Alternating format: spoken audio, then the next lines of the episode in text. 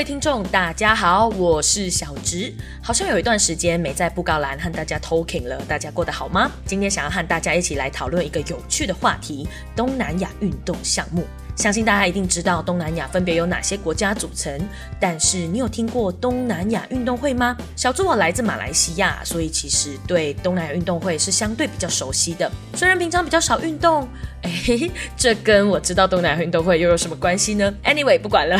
这个时候呢，我就比较好奇，到底台湾的朋友们是否熟悉东南亚运动会？对于东南亚国家盛行的运动项目，又知道多少呢？小猪，我最近和两位学妹聊天，就特别想借由他们的回答来和大家分享这个话题哦。于是我特别列出了几项小猪所知、常见且盛行于东南亚国家的运动项目，并和学妹们进行一个连连看的配对小游戏。到底他们答对了多少？对东南亚的运动项目又知道多少呢？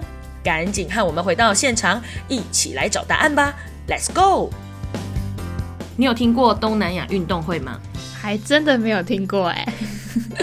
那这边有几个就是运动的项目跟东南亚国家，你可以帮我配对看吗？呃，第一个是什么球？藤球。藤球哦，藤球感觉蛮酷的，缅甸吧。然后足球，我蛮常看到那个草地上蛮多。东南亚人在踢足球，可能是诶印尼或越南吧，或或菲律宾。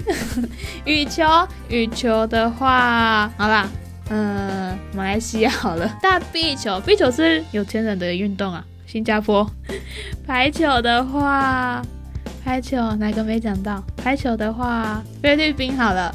篮球感觉比较美式那边，嗯，越南，嗯，不知道。自行车，自行车，马来西亚赛车，赛车感觉很厉害。赛车啊，不知道新加坡好了。我觉得藤球呢，应该是马来西亚，我有看过。那足球的话，应该是印尼吧，感觉他们踢足球很厉害。羽球的话，感觉越南比较合适。壁球这我真的没有听过，所以我就给新加坡好了。排球感觉好像缅甸也很合适。篮球的话，手长脚长反应快，应该是菲律宾吧。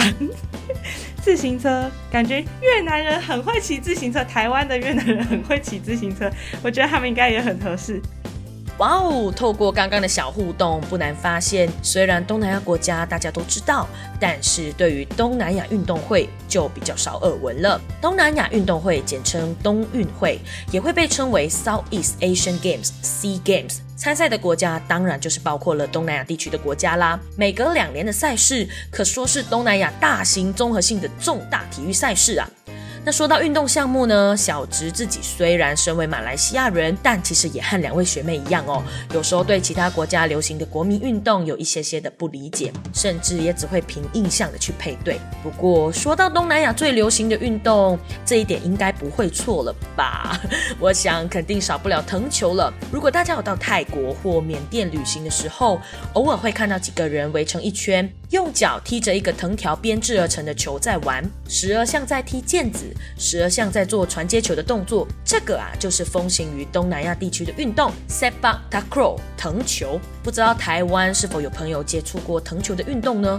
如果有在玩的，赶紧告诉我们吧，因为好像在台湾比较少见。那说到马来西亚的国民运动，我觉得毋庸置疑，绝对是非羽毛球莫属了。我们的世界冠军李宗伟可说是家喻户晓的全民偶像呢，全国上下都会关注他的每一场竞赛，几乎场场都是经典呐，非常的难忘。当然。足球赛事更是一项热门的运动哦。如果大家经过东南亚的小吃店，经常会看到有人聚集在一起，一起观看电视转播的足球赛事，为自己所属的球队摇旗呐喊。